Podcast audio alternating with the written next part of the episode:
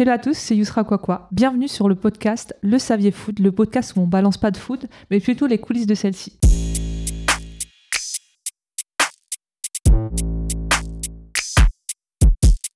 Aujourd'hui, on a la chance de retrouver Jean-Charles Cateau, expert sur les questions du gaspillage alimentaire, que l'on a déjà interviewé lors du premier épisode, et on va parler du pacte des dates de consommation. Bonjour Jean-Charles. Bonjour Yusra. Comment tu vas? Ça va bien, merci. Du coup, euh, Jean-Charles, j'ai envie de te parler d'une petite anecdote. C'est un ami.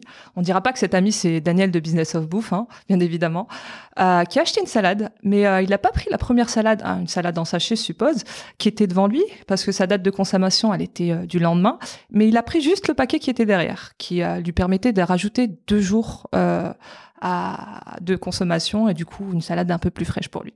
Ce genre de comportement, qu'on ne pointe pas du doigt parce que je pense que beaucoup de personnes préfèrent prendre un produit avec une date de consommation plus longue, peut être à l'origine de pas mal de gaspillage alimentaire.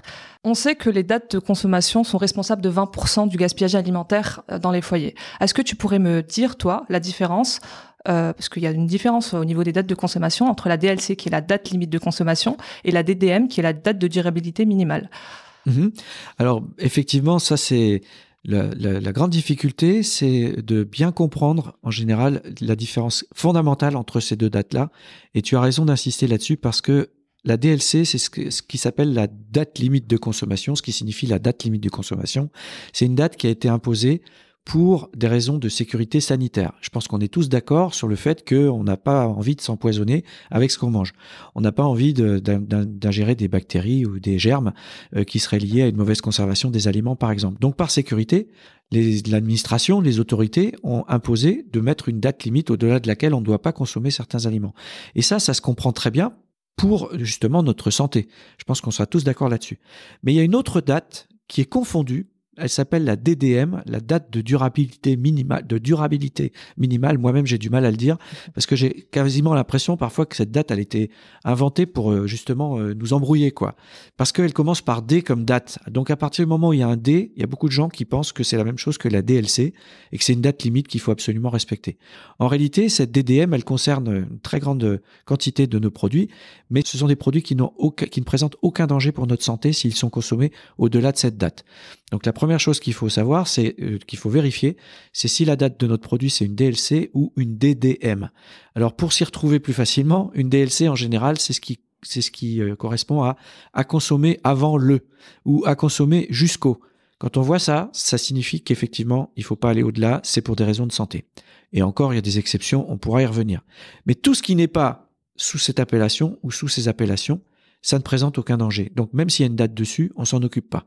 Donc c'est quoi? Bah, C'est tout ce qui est produits secs, euh, la farine, le riz, les pâtes, c'est euh, tout ce qui est euh, biscuits secs, les gâteaux, les fruits secs en sachet, etc., etc., sur lesquels on va trouver soit une DDM, soit la mention à consommer de préférence avant le. Et ça, c'est vachement important. Dès qu'on voit de préférence, bah, si on réfléchit bien, ça veut dire que c'est pas obligatoire. On peut préférer ne consommer, ne pas consommer ces produits au-delà de cette date, mais si on le fait, il n'y a aucun danger à le, faire. Alors pourquoi il y a cette date? C'est surtout de la part des transformateurs, des producteurs, des, fabricants. C'est pour euh, garantir une certaine qualité à leurs aliments. Et ça, ça peut se comprendre. Si on achète des biscuits secs, on aime bien manger un biscuit qui croustille, un biscuit qui soit vraiment sec. Alors il est vrai qu'au bout de trois mois, quatre mois, bah, il peut prendre un peu l'humidité du placard, par exemple, et il va devenir un peu plus mou. Donc c'est vrai que c'est pas, euh, euh, c'est moins c'est moins goûteux, c'est moins intéressant. Donc les euh, les fabricants, ils vont proposer cette date pour vous dire, euh, pour nous dire, bah, au-delà de cette date, vous pourrez peut-être trouver un changement, une petite différence. Par exemple, sur les boissons gazeuses, on sait bien qu'au bout d'un certain temps, le gaz, il va finir par par partir, par se Partir, dissiper.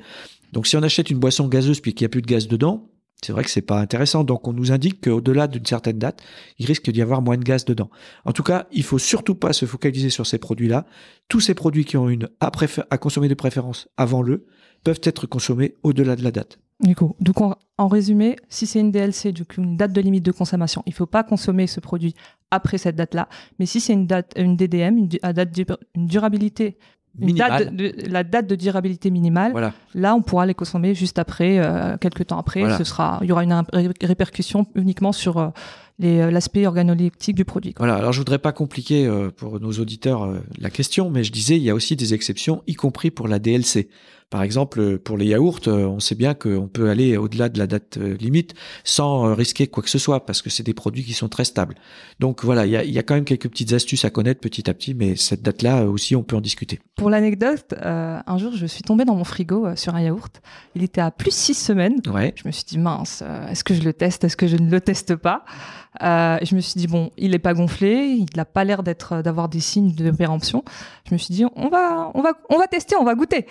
J'ai mangé, j'ai pris une première cuillère et euh, j'ai fini le yaourt. Et pour être honnête, ben, ça s'est très bien passé. Eh ben, tu es toujours là, apparemment. Je suis toujours vivante. Et je peux vous présenter ce podcast. Bon, tu as, du coup, ton exemple... trouvé le, le, le, mot qui va bien, c'est vraiment tester. C'est-à-dire qu'il faut faire confiance à ses sens.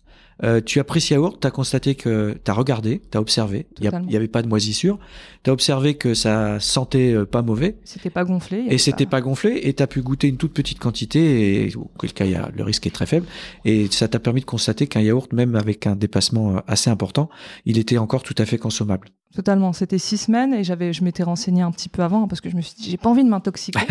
et j'avais vu qu'il y avait une étude qui avait été faite et que c'était, qui parlait de plus trois semaines. Du coup, j'ai quand même tenté le plus six semaines et euh, ça allait. Bon, et euh, vérifiez bien, auditeur, auditrice, si vous décidez de manger un yaourt, évitez, euh, enfin, regardez bien, vérifiez, regardez qu'il n'y ait pas de signe de péremption et écoutez. Exactement, exactement.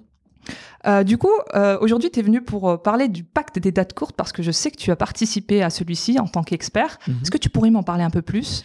Alors, en fait, faut, pour rendre à César ce qui appartient à César, comme on dit, euh, il faut citer que cette initiative, euh, elle a été prise par Too Good To Go, que tu connais peut-être. Totalement. Euh, donc, qui a lancé le, principe de pouvoir récupérer des aliments qui s'approchaient d'une date limite et qu'on peut acheter donc dans les magasins grâce à leur appli qu'on peut retrouver, on peut trouver facilement de manière géolocalisée, etc. Enfin, je, je, vous laisse découvrir Too Good pour ceux qui connaîtraient pas. Et à leur initiative, a été euh, proposé euh, au ministre de l'Agriculture et au ministre de, la Transition écologique un, un projet, un pacte euh, qui pouvait être signé et qui a été validé par un certain nombre d'acteurs de la distribution, de la transformation, des, des, grands fabricants, des grandes marques, des grands distributeurs, qui se sont mis d'accord pour justement contribuer ensemble à limiter le, gaspillage alimentaire en utilisant quelques leviers. Et en, en travaillant sur ces axes qui sont au nombre de quatre euh, le premier axe est l'éducation et la sensibilisation. C'est un petit peu ce que tu fais. C'est ce que tu es en train de faire et ce que tu proposes. Euh, alors aussi bien en interne qu'en externe, c'est-à-dire dans les entreprises elles-mêmes pour sensibiliser les personnels, et puis évidemment euh, à destination du public que nous sommes les consommateurs. il y a un deuxième axe qui consiste à à justement clarifier les différences entre les dates, de faire cette éducation. Ce qu'on a fait également. C'est exactement ce qu'on vient de faire auprès des consommateurs. Le troisième axe, ça concerne la valorisation des produits qui sortent des circuits de vente. Ça, c'est la vocation de Too Good To Go et c'est la vocation d'autres associations ou entreprises euh, dont la vocation qui, qui euh, euh, se chargent de faire revivre, donner une seconde vie à, à tout ce qui pourrait être jeté.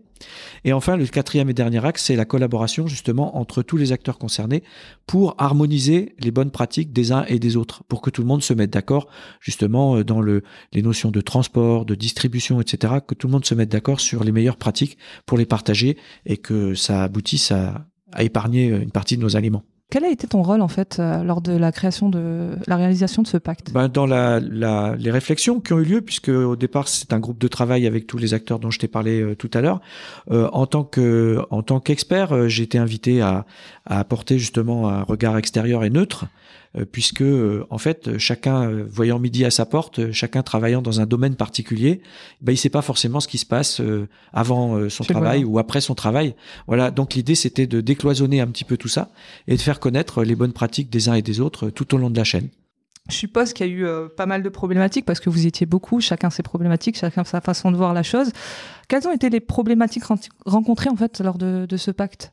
Bah, des problématiques euh, assez euh, classiques finalement. C'est bon, je vais donner quelques exemples, mais par exemple les distributeurs, euh, quand on leur demande de, de d'accepter euh, euh, certaines pratiques comme par exemple justement euh, le fait de mettre en valeur des aliments qui sont encore consommables.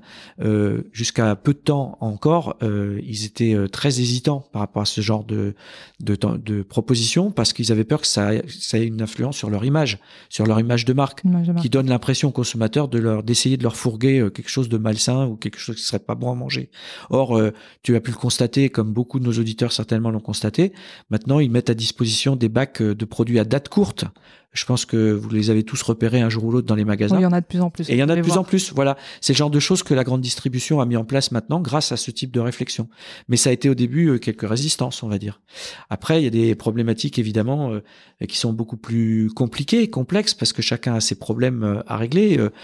Je sais pas, je vais prendre l'exemple des, des problèmes de la météo. Ça paraît tout bête, mais c'est vrai que quand un magasin commande des grandes quantités de brochettes parce qu'il va faire beau et que les gens vont faire un barbecue, si jamais la météo change avant la fin de la semaine, ben, ils sont bien embêtés avec leurs brochettes parce qu'ils savent qu'elles vont pas se vendre.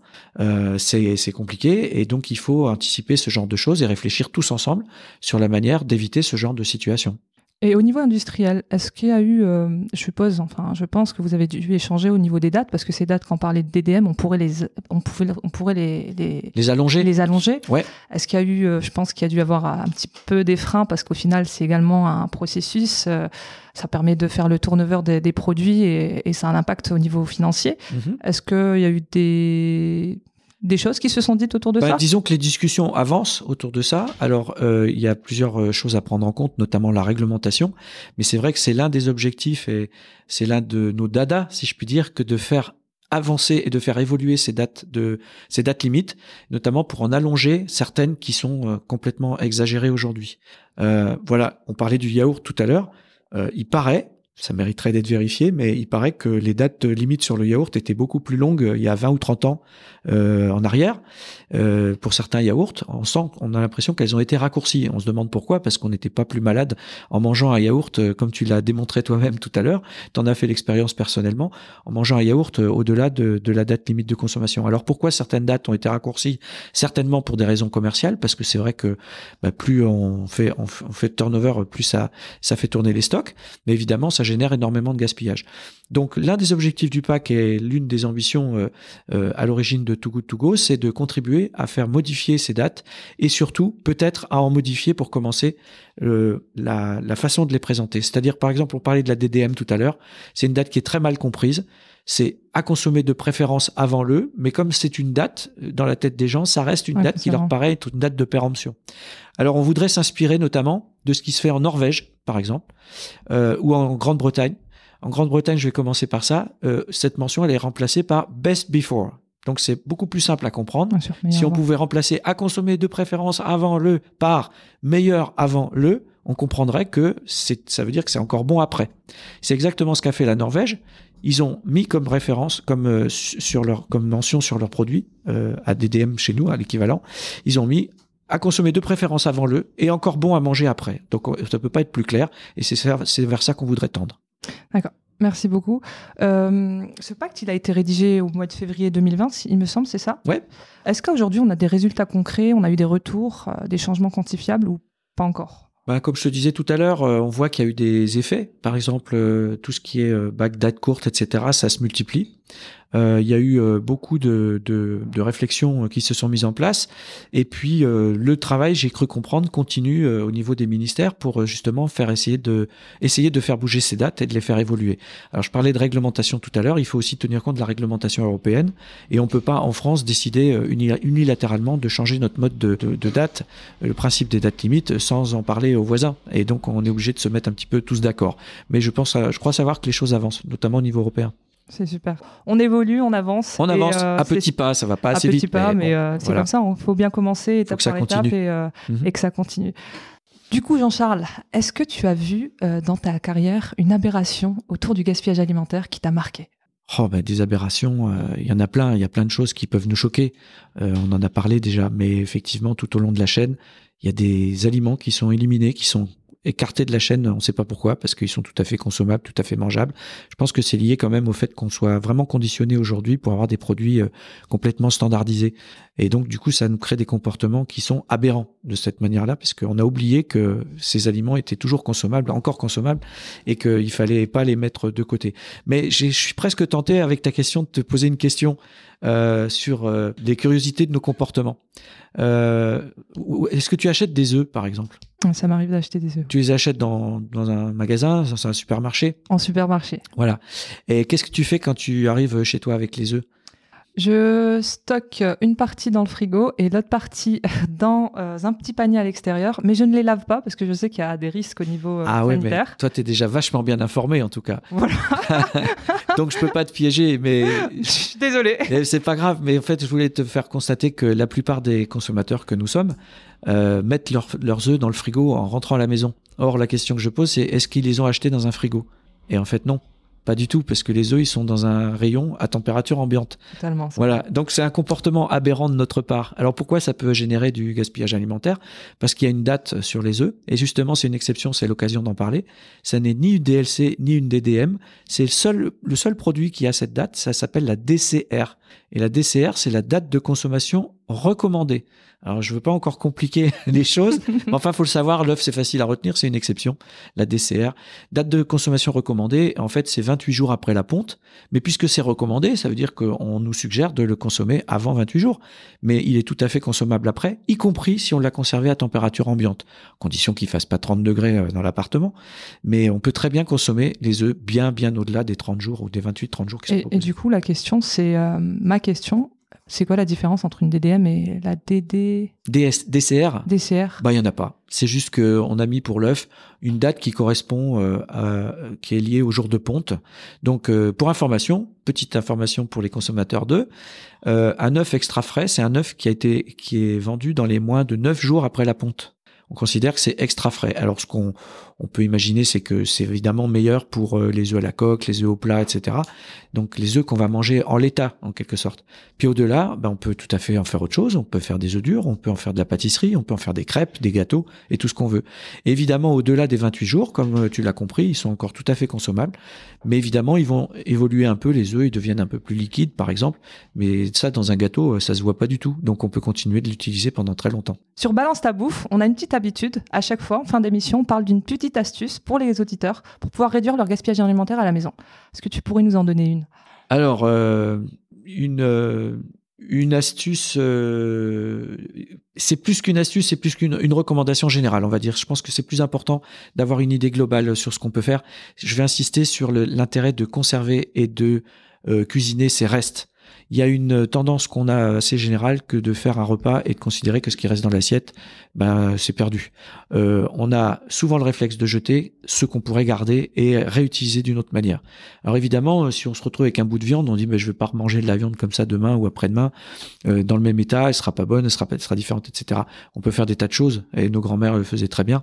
On peut hacher de la viande, on peut faire des, euh, des tourtes avec, on peut mettre ça dans une tarte, on peut mettre ça dans, une, un- dans un cake salé ou je ne sais quoi.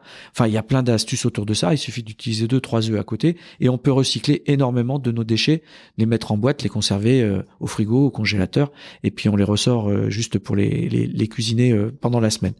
Voilà, c'est plus qu'une astuce, c'est une sorte de bonne pratique qu'on devrait tous acquérir.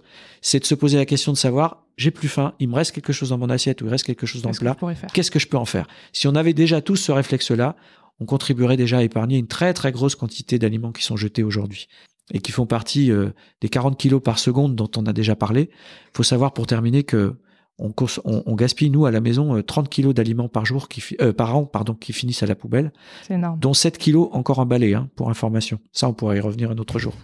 Ça, c'est sûr. En tout cas, c'est un plaisir de pouvoir échanger encore avec toi aujourd'hui, euh, Jean-Charles. Où est-ce qu'on pourrait te retrouver? Eh bien, vous pouvez toujours me retrouver sur mon blog euh, qui s'appelle de la table à la terre.com sur lequel euh, vous pourrez retrouver un certain nombre de, de choses sur le gaspillage alimentaire, mais aussi plein d'autres choses sur notre alimentation en général. Alors, j'ai hâte de vous retrouver pour le prochain épisode et je vous dis à bientôt. À bientôt, Jean-Charles. À bientôt, Yusra.